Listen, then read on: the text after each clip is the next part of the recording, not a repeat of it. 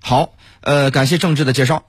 脱欧之后的英国和欧盟都将面临哪些挑战？双方未来的关系又将如何呢？那么就相关话题呢，这个时间马上来请教一下，在北京现场，中国国际问题研究院欧洲所所长崔洪建先生。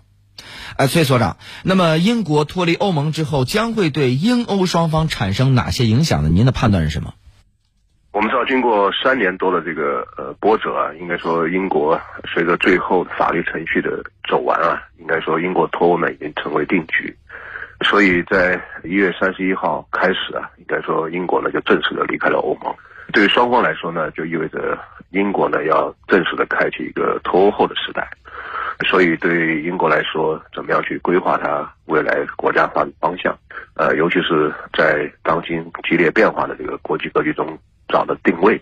我觉得这是对英国来说带来的最大的变化。而对于欧盟来说呢，呃，我们知道，尽管在期间呢，欧盟也曾经做过一些努力，想要把英国呢留在欧盟内部，但是最终呢，看来这个努力是无效的。所以英国脱欧啊，对双方来说，应该说都进入了一个新的阶段。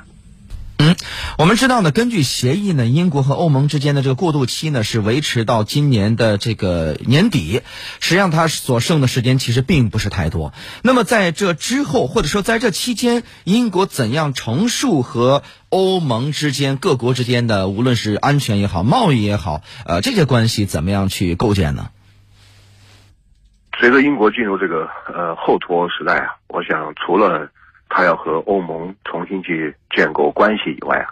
对英国来说，就是他要在当今剧烈变化的国际格局中啊，重新找到自己的定位。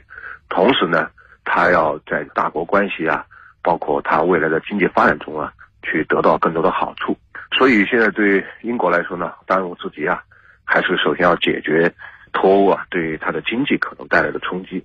所以未来一段时期呢，和一些主要的经济体和主要的市场开展这个经济外交。啊，是英国的重中之重，包括英国会急切的想要和美国、中国啊以及一些其他的国家呢商签这个自贸协定。那与此同时呢，我想英国呢为了维持它的所谓的大国地位啊，它会更多的在世界的其他地区热点问题上，包括在一些全球治理问题上呢，它要不断的去寻找存在感。嗯，那么在您看来，英国脱欧之后对他来说面临的最大挑战是什么呢？对英国来说，可能最大的挑战呢，还是来自于，在这个经济发展和内部民生的改善上啊，如何去应对英国脱欧带来的冲击？呃，比如说，如果和欧盟方面呢不能达成一个很好的贸易安排，那短期内呢，对英国国内的民生，对英国国内的市场呢，就会带来一些呃负面的影响。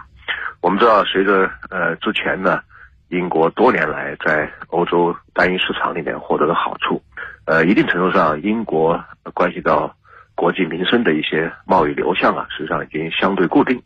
比如说，它从欧洲市场呢进口大量的生活必需品和原材料。随着英国脱欧的出现啊，也随着和欧盟未来贸易关系的改变啊，呃，这种格局呢有可能会被打破。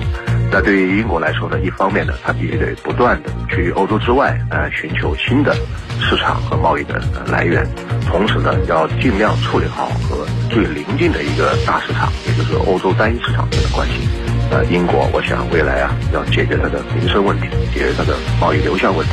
解决它的投资问题。